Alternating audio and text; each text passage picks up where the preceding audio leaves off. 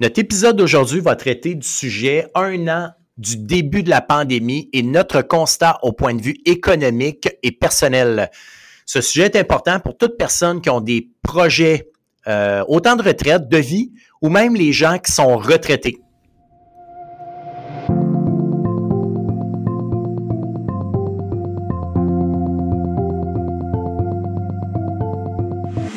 Actualité financière et sujets reliés à vos finances personnelles. Le podcast financier, les stratèges vous aident à mieux comprendre et à gérer vos finances, que ce soit l'assurance, le budget, la fiscalité, l'investissement ou la planification de votre retraite.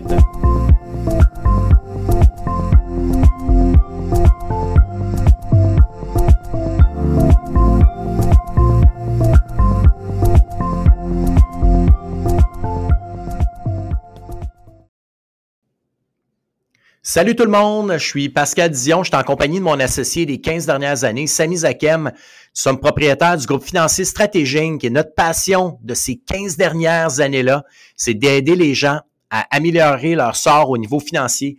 Euh, comment vas-tu, Samy, aujourd'hui? Ça va super bien, Pascal. Et toi?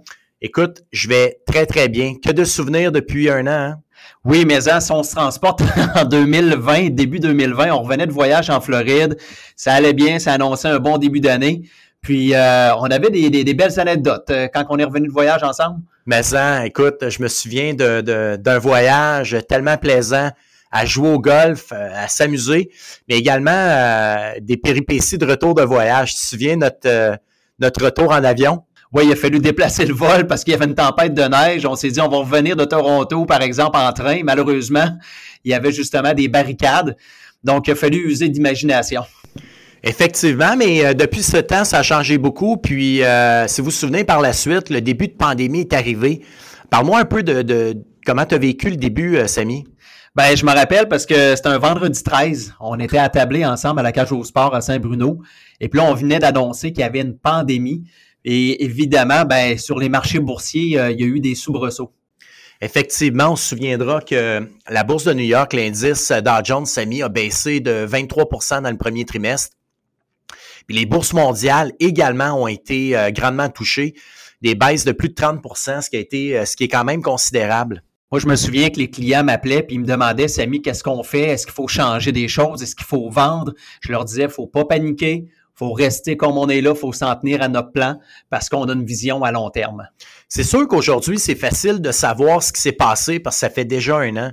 Le constat, c'est que je pense que tes recommandations, Samy, étaient bonnes. Surtout avec un plan où est-ce qu'on est capable de diversifier correctement. Je pense que c'est une des recettes qu'on est capable d'utiliser qui, qui simplifie l'investissement. Puis je le sais qu'au niveau des recettes, Pascal, tu aimes mieux revenir sur quatre piliers de l'investissement avec tes clients.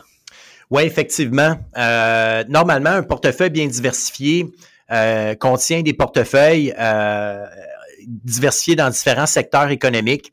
On n'investit pas seulement que dans le pétrole, on n'investit pas seulement que dans l'or, on n'investit pas seulement que dans des consommations au niveau technologique. On va avoir une diversification qui est un peu plus, un peu plus globale. Également, il y a les régions géographiques également dans lesquelles on peut investir, que ce soit au Canada, aux États-Unis, à l'étranger. Il existe des bons portefeuilles qui permettent justement cette diversification-là de manière adéquate. Euh, ensuite, on va investir dans des catégories. C'est là qu'on, c'est là qu'on peut, on peut un peu présumer que la volatilité va être réduite en investissant dans des portefeuilles d'actions ou d'obligations.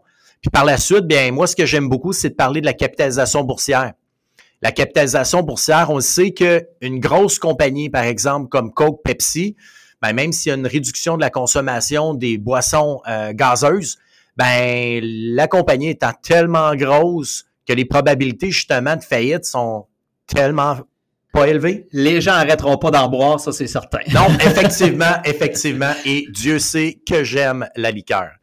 Si on se projette, par exemple, Pascal, pour les dix prochaines années, comment on devrait investir ou avoir une approche d'investissement? Ben, c'est sûr que l'approche où est-ce qu'on est relativement assez euh, défensif euh, euh, peut être encore préconisé, mais ce qui me, ce qui me fait peur un peu, c'est au niveau des, des, politiques des gouvernements, au niveau des taux directeurs, la baisse des taux d'intérêt et peut-être éventuellement une hausse de ces taux-là.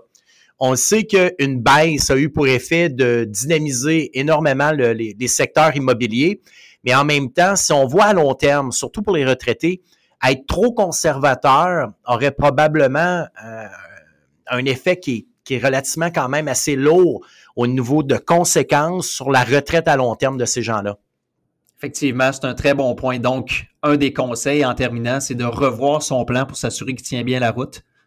Oui, exactement. Moi, ce que, ce que je crois, c'est qu'une personne devrait reviser un peu sa façon d'épargner et même les retraités aller plus loin avec un système qui s'appelle le, système entonnoir qu'on pourra peut-être éparler éventuellement. Je te remercie beaucoup, Pascal. C'était le fun, Samy. On se reprend. À bientôt. Tu aimes notre podcast Les Stratèges?